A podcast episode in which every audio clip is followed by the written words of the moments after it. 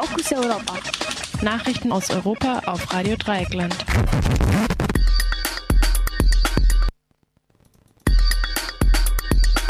Zunächst im Überblick. Ungarisches Oppositionsblatt Maiga Nemzet wird eingestellt. Kopftuchverbot für unter 14-jährige Politiker wie Experten unschlüssig. Datenskandal Mark Zuckerberg soll im EU-Parlament aussagen. Ungarisches Oppositionsblatt Magyar Nemzet wird eingestellt. Erst zwei Tage sind seit dem erneuten Wahlsieg des ungarischen Rechtspopulisten Viktor Orban vergangen. Doch bereits jetzt hat dieser einen großen Einfluss auf die Medienlandschaft des Landes. Wie der Standard berichtet, gab die Oppositionszeitung Makia Nemzet am gestrigen Dienstag bekannt, den Betrieb aus finanziellen Gründen einstellen zu müssen. Ein weiterer Grund für die Schließung wird in dem persönlichen Eklat zwischen Lajos Nimiska und Viktor Orban gesehen. Dem Oligarchen Simiska gehören neben Makia Nemzet auch der Radiosender Lancet und die Tageszeitung Heti Vales welche beide ebenfalls schließen werden, sowie der private Nachrichtensender Hier TV, der unter Einsparung weiter bestehen wird. Die Zeitung Magien im Set galt zu Beginn Orbans Amtszeit als Sprachrohr seiner rechtspopulistischen Politik. Nach einem Streit im Jahr 2015 schlug die Zeitung einen oppositionellen Kurs ein, gab sich regierungskritisch. Orban gab sich bei der Pressekonferenz unbeteiligt. Mit Magnia Nemzet, zu Deutsch ungarische Nation, verschwindet die letzte von der Regierung oder vertrauten Orbans unabhängige überregionale Tageszeitung Ungarns. Österreich plant Kopftuchverbot für unter 14-Jährige. Politiker wie Experten unschlüssig.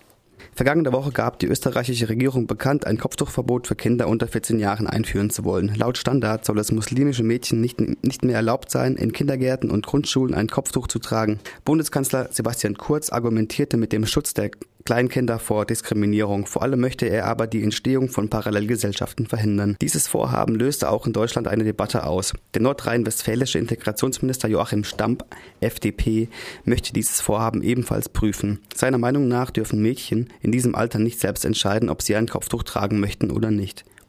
Wie Islamwissenschaftler Michael Kiefer dem Spiegel erzählte, sei in der Realität nicht bekannt, wie viele von ihren Eltern dazu gezwungen werden. Häufig würden die Mädchen von sich selbst aus beginnen, das Kopftuch zu tragen. Die meisten Mädchen beginnen damit jedoch erst in der Pubertät. Das Kopftuchverbot wird sehr kontrovers diskutiert. Einige Politiker, wie zum Beispiel Baden-Württembergs Kultusministerin Susanne Eisenbach, sprach sich dagegen aus. FDP-Chef Christian Lindner dafür. Der Vorsitzende des Islamrats für Deutschland ist der Meinung, ein Kopftuchverbot sei ebenso wie, ebenso wie ein Kopftuchzwang vor allem eine Unterdrückung von Musliminnen. Die Bundesarbeitergemeinschaft der Immigrationsverbände BAGIV sprach sich hingegen für ein Kopftuchverbot aus, um die Kinder vor dem religiösen Totalitarismus ihrer Eltern zu schützen. Aus religiöser islamischer Sicht gibt es laut Vizevorsitzendem des Sachverständigenrats deutscher Stiftungen für Integration und Migration, Haji Halil Us Lukan, für Kinder unter 14 Jahren keinen Grund, ein Kopftuch zu tragen.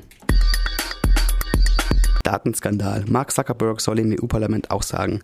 Nachdem Facebook-Chef Mark Zuckerberg wegen des Datenskandals um Cambridge Analytica am gestrigen Dienstag vor dem US-Kongress aussagen musste, ist nun auch eine Einladung nach Brüssel sehr wahrscheinlich. Wie der Spiegel berichtete, fordern die Grünen im Europaparlament seine persönliche Anhörung. Die Chancen stehen gut, dass dies durchgesetzt wird. Der Fall um den Missbrauch von Nutzerdaten, die Verbreitung von Falschmeldungen und die Beeinflussung von Wahlen wird für den Multimilliardär potenziell schwere Konsequenzen mit sich bringen. In der schriftlichen öffentlichen Stellungnahme den US an den US-Kongress hat Zuckerberg sich nicht auf europäische Belange bezogen, obwohl beispielsweise das Brexit-Referendum oder die Parlamentswahlen in zahlreichen europäischen Ländern durch Facebook maßgeblich beeinträchtigt wurden. Dazu soll es nun vor dem Europaparlament Stellung nehmen. Ob er die Einladung annimmt, bleibt offen. Rechtlich gesehen kann er nicht zum Erscheinen gezwungen werden. Eine Einladung des britischen Parlaments hatte der Facebook-Chef zuvor abgelehnt. Fokus Europa. Nachrichten aus Europa auf Radio Dreieckland.